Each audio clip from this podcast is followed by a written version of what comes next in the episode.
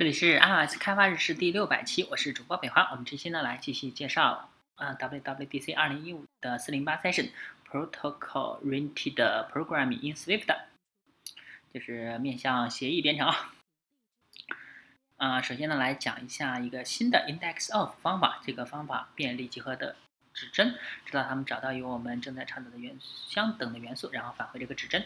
嗯，如果还没有找到结果，就会返回空，很简单，对吧？但是我我们这样写会有一个问题啊，任何一个任意集合的元素不能对等的比较，因为我为了解决这个问题呢，我们可以约束扩展，这就是这个新特性的另一方面。所以呢，这么说，扩展应用于集合元素类型是 equal 保持。我们已经给了 Swift 传递了它所需要的信息，以允许等式比较。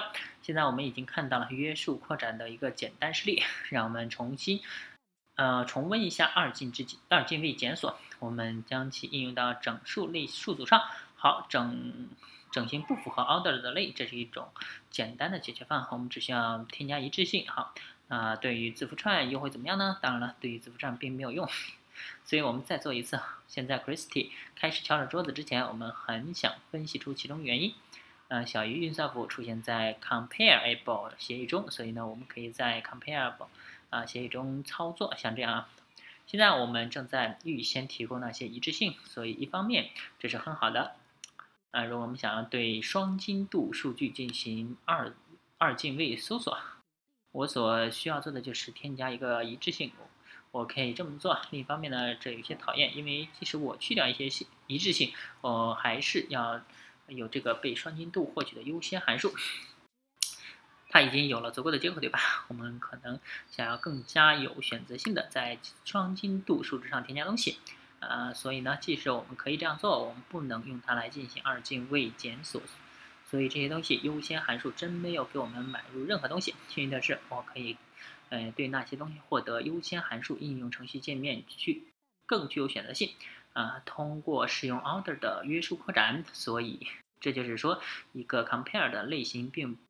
并被声明为 ordered，能够自动的满足优先条要求，而这正是我们想要的。抱歉啊，我觉得这样很酷。呃，我们有了同样的抽象，同样的逻辑抽象，来自于两个不同的地方，而我们已经使它们无缝协作。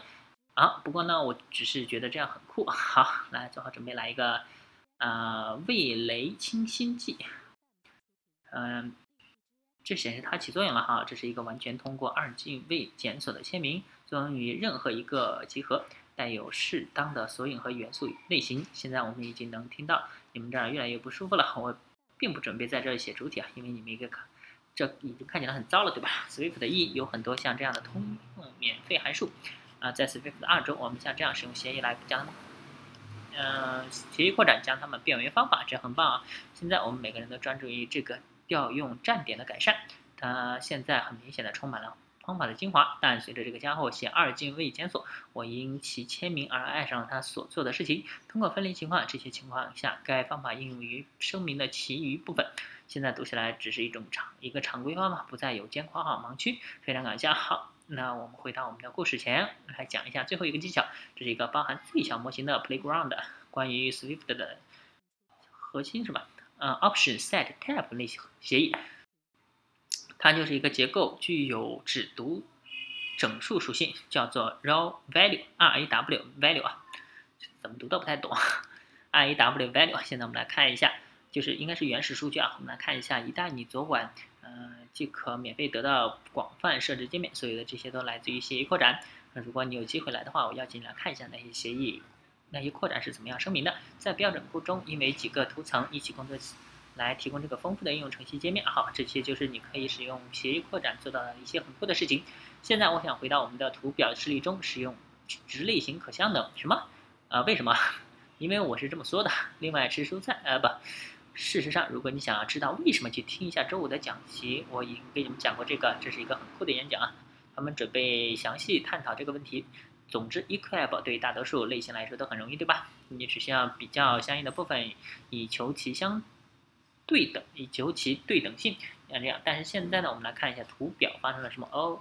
我们不能对比两个 joable 类型数字的对等性，好吧？也许我们可以这么做，比较两个个体，比较个体元素就好比这样。好，我们将给你们过一遍。首先，你去去顶它们有相同数量的元素，然后把两个数组压缩在一起。如果它们有相同数量的元素，那么你就找一个找一对不对等的。好，你可以相信我的话，这还不是问题有趣的部分，对吧？呃，这是我们无法比较数组的整个原因，就是因为 drawable 类是不对等的。因此，两个数组之间没有等于运算符，我们没有等于运算符会潜在的 drawable 属性。我们能不能把 drawable 改为 u q u a b l e 我们呃改变了设计，像这样，这里的问题在于 u q u a b l e 有个 self 要求，这意味着 drawable 现在有了 self 要求，而 self 要求正好将 drawable 放进了同构中静态分派的世界中，但是图表需要的是 drawable 异构数组。啊，因此我们可以将多边形和圆放在同一个图表中。那么 drawable 必须待在异构的动态分派的世界，啊，这带来了矛盾。将 drawable 改为 equable 是行不通的。我们需要这么做，就是说给 drawable 添加一个 is equal to 要求。但是不，我们不能用 self，因为我们需要保持异构，而没有了 self，就像，呃，这就像用类完成 order 的一样。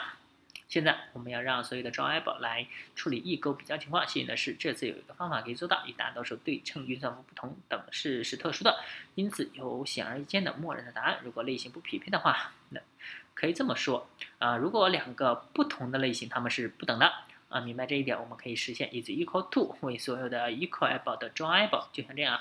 让我们来向你们演示扩展，就是我们所说的，它是给所有的 equable 的 drawable 的。好，首先我们有条件的将其他类型向下转型到 self 类型。如果这成功了，然后我们就可以诶继续下去使用等式比较，因为我们有一 equal 一致性，所以否则实例就会被认为是不对等的。那么大头片在这里发生了什么呢？啊，我们与 drawable 的实现器达成协议啊。我们说，如果你真的想处理异构情况，请做我的访客去实现 is equal to。啊，但如果你只是想用我们表达同构比较的常规方式，我们将试。将为你处理所有异构比较的负担，所以呢，在静态和动态世界之间建立桥梁是极好的设计空间。我鼓励你们多多观察。我们使用了等式的特殊属性，解决了这个特别的问题。但是问题并不都像这样，你还可以做很多很酷的事情啊！但是等式这个属性并不一定适用。但是什么才是普通普遍适用的呢？基于协议的设计啊！所以我想在我们终结何时使用类之前说几句啊。因为他们有 他们的位置，好吧？啊，有时候你真的想要隐式共享，例如说值类型的基本操作没有任何意义。呃，比如说复制副本意味着什么呢？如果你并不明白这是什么意思，呃，那么你可能想要使它成为引用类型或者是比较一样的。呃，这是作为数值的另一个基础部分。那么，比如说窗口，复制窗口意味着什么呢？你真的想看一个新的图形窗口吗？呃，就是另一个窗口上之上，这不会是你视图层级的一部分，毫无意义。另外一种情况是，你的实例的生命周期依赖于某些外部的副作用，比如说磁盘上出现了文件，部分原因是编译器大量的创建值创建在销毁。我们试图尽可能的优化使用引用类型，有这种稳定的特性，所以如果你要做一些对对应于外部实体的事情，你可能会想要使使它成为。引用类型类，另一种情况是抽象实例是水槽，比如说渲染器，我们灌注信息给它，给渲染器，我们让它画线。举个例子是，如果像你做一个 test render 的，让它积累文本，并将这些命令输出为字符串，而不是直接将它们倒给控制台。也可以像这样做，但是需要注意几件事情。首先这是最后，其次呢没有鸡肋。这仍然是一个协议，是我使用协议来表示大抽象哈。额外的几种情况，我们生活在面向对象的世界，对吧？Call Coco 和 Coco Touch 致力于对象，他们会给你鸡肋，并期望你将它们编入子类。他们期望应用程序界面中的对象不要与系统对抗，好吧？啊，这只是只会是徒劳的。但是与此同时，一定要谨慎。你知道，程序中任何事物都不能过大，这对类和其他都适用啊。所以，当你从类中重构或者分解时，考虑使用值类型。好了，总结一下，协议对于抽象来说好过于呃超类，好过于复类啊。第二，协议扩展这个新特性，让你做很神奇的事情。第三，我提到让你们来听周五的演讲，对吧？啊，来参加周五的演讲啊。嗯，就像 Christy 一样吃蔬菜，非常感谢啊。那好吧，这一期呢就到此结束，大家可以关注新浪微博、微信公众号、推特账号 i s d 毛 g 也可以看一下博客 i s d 毛 g 点 com，拜拜。